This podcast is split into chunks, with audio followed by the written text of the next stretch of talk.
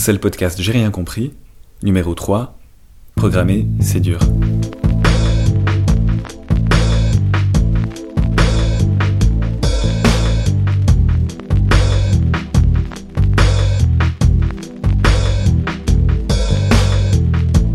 C'est dur à apprendre, c'est dur à pratiquer, et puis ça a un côté casse-tête.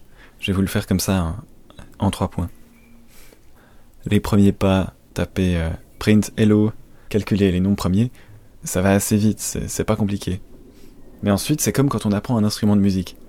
On se dit, c'est super, je sais faire quelques notes comme ça, je fais des exercices, mais quand est-ce que je vais apprendre à jouer un vrai morceau? Là, c'est pareil, il peut y avoir une assez longue période où on se dit, je commence à apprendre à programmer, c'est cool, mais j'aimerais faire un truc concret et utile.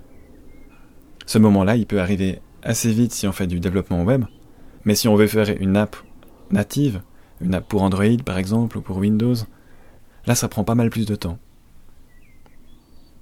Et le côté ingrat aussi, c'est que ça change assez vite. Il y a des nouveaux langages de programmation qui arrivent, et en plus de ça, ils évoluent. Par exemple, il y a trois ans, euh, juin 2014, Apple a lancé Swift, un nouveau langage de programmation, et là, on en est déjà à Swift 3, donc à la troisième version, avec chaque fois des, des choses qui changent qu'il faudrait apprendre, et Swift version 4 est déjà en préparation.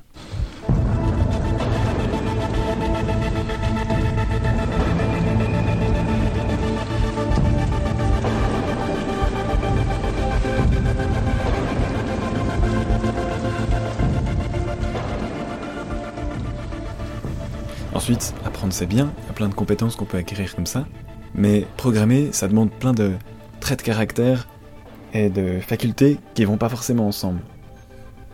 Alors forcément, on peut pas toutes les avoir. Il y en a qui se sont amusés à faire des listes.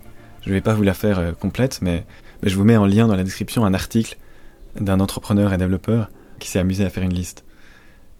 Et le fait qu'il faut être très obstiné, parce que on est tout le temps confronté à des problèmes et il faut persévérer, il faut aimer le, fait de résoudre des problèmes. En même temps, il faut être souple, il faut savoir faire des bons de côté pour trouver d'autres solutions et pas perdre trop de temps sur un problème. Il faut être créatif, puis en même temps très méticuleux, un peu comme un moine, parce qu'il suffit d'oublier un point virgule et, le programme va pas marcher.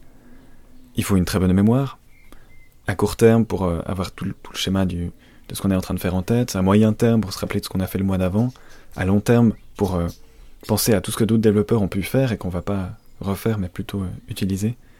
Faut être bon en orthographe parce que on est amené à, même si ça devrait pas être le cas, on est amené à écrire plein de messages.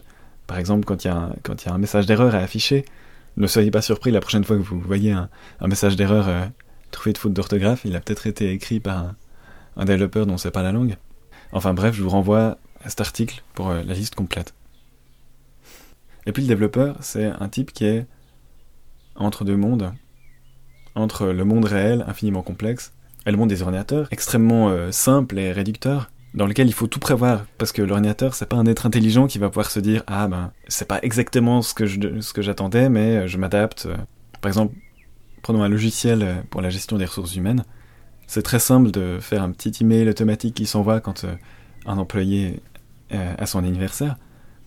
Mais si d'un coup on a le cas d'un employé qui revient plus à l'entreprise sans du tout qu'on sache pourquoi, ça, va être un, problème. C'est pas un licenciement, c'est pas une démission, c'est pas un, accident. Voilà, on sait pas, puis ça rentre pas dans les cases qu'il faut.